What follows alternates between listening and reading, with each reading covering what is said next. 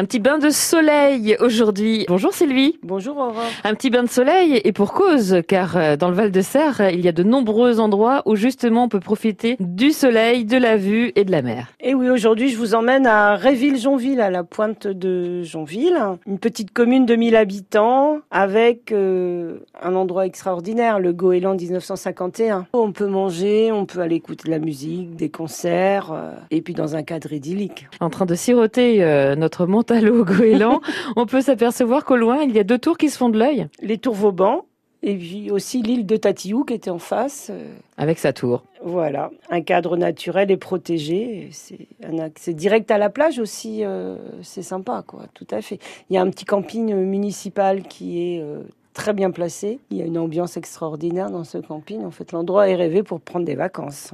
Donc un petit air euh, ensoleillé et un petit air euh, iodé aujourd'hui avec Sylvie Mouchel. Merci Sylvie. Merci Aurore.